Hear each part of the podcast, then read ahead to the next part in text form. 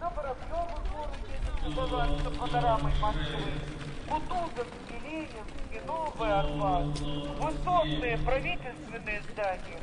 Вас сопровождает экскурсовод, который дает подробное пояснение по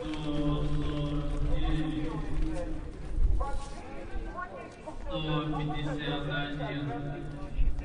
Сто пятьдесят 151, 152, 153,